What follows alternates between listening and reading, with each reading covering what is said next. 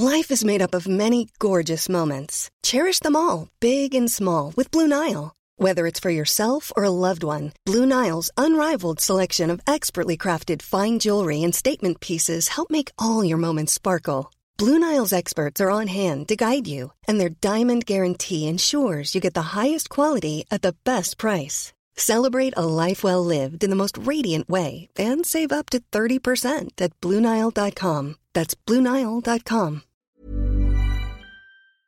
Propulsé par mademoiselle.com. Ah ouais? Ah. Oh, ça swing.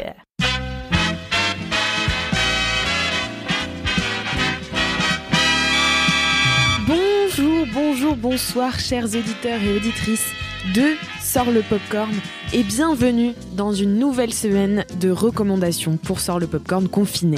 Je vous le rappelle, le format de Sort le Popcorn a un poil changé pendant ce confinement. Ce qu'on fait maintenant dans Sort le Popcorn, c'est qu'on lance un thème par semaine le vendredi et tout au long de la semaine, des mini-épisodes qui représentent chacun une recommandation euh, paraissent tout le long de la semaine. Cette semaine, cramponnez-vous à votre plaid, car Sort le Popcorn a décidé de vous faire frissonner en vous recommandant trois séries d'horreur. Et du coup, c'est Kalindi, forcément, grande spécialiste et fan de l'horreur, qui vous fait cette première recommandation hantée. Cette semaine, on va s'aventurer sur mon chemin préféré. Un chemin ombragé et tortueux, plein de ronces et même de pièges. L'horreur.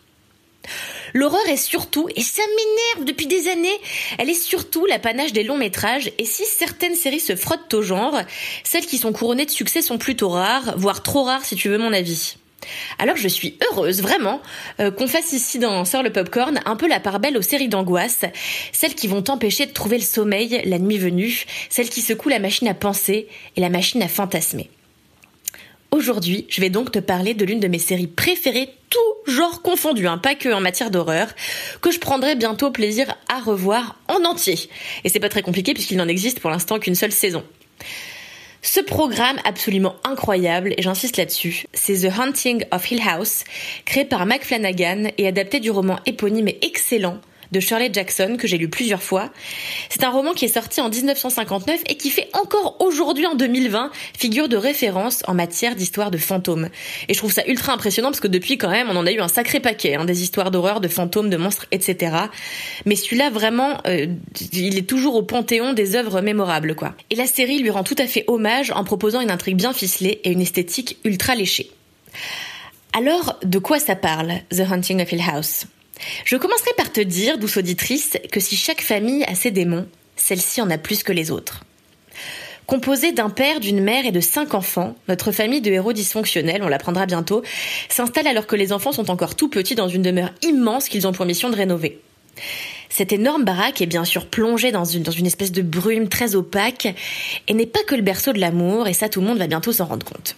Les enfants sont par exemple régulièrement visités par des présences fantomatiques qui les traumatisent. Un soir, alors que les petits dorment, le père affolé vient les réveiller, court jusqu'à la voiture et met les gaz. Une seule chose compte désormais, s'éloigner le plus vite et le plus loin possible de cette maison, supposément hantée. Les années passent alors et la famille se disloque rongée par cette nuit puis rongée par les secrets jusqu'à ce qu'un événement malencontreux et dramatique survienne, poussant toute cette famille à se réunir à nouveau. Je ne peux pas alors t'en dire plus et je ne veux pas surtout t'en dire plus parce que crois-moi, s'il y a une série que t'as pas du tout, du tout, du tout envie que je te spoil, à part peut-être euh, Game of Thrones, c'est bien The Hunting of Hill House qui tire une grande partie de sa force dans son suspense et surtout ses nombreux plot twists qui sont tous ultra bien gaulés. La série aborde par le prisme délicat des fantômes du passé, eh bien les fantômes universels et bien réels du deuil, de la paranoïa, des secrets et de l'oubli. Cette série, elle a été, euh, elle a été euh, adoubé par les abonnés Netflix ainsi que par le roi de l'angoisse, j'ai nommé Stephen King himself,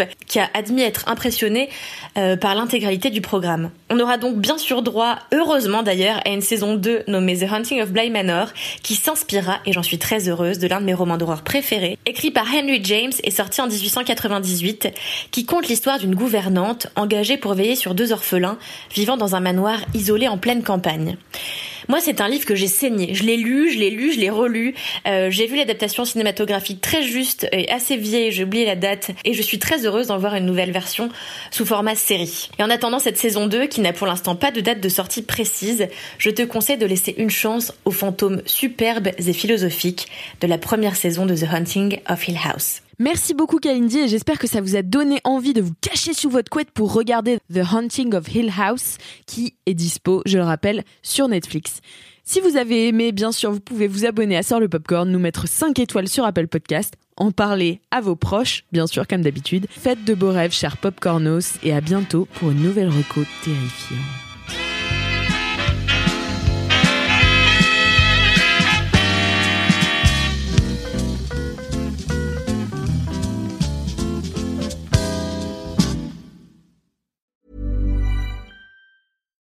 As humans, we're naturally driven by the search for better. But when it comes to hiring, the best way to search for a candidate isn't to search at all. Don't search, match with Indeed. When I was looking to hire someone, it was so slow and overwhelming. I wish I had used Indeed. If you need to hire, you need Indeed. Indeed is your matching and hiring platform with over 350 million global monthly visitors, according to Indeed data, and a matching engine that helps you find quality candidates fast. Ditch the busy work. Use Indeed for scheduling, screening, and messaging so you can connect with candidates faster. And Indeed doesn't just help you hire faster. 93% of employers agree Indeed delivers the highest quality matches compared to other job sites, according to a recent Indeed survey. And listeners of this show will get a $75 sponsored job credit to get your jobs more visibility at Indeed.com slash podcast. That's Indeed.com slash podcast. Terms and conditions apply.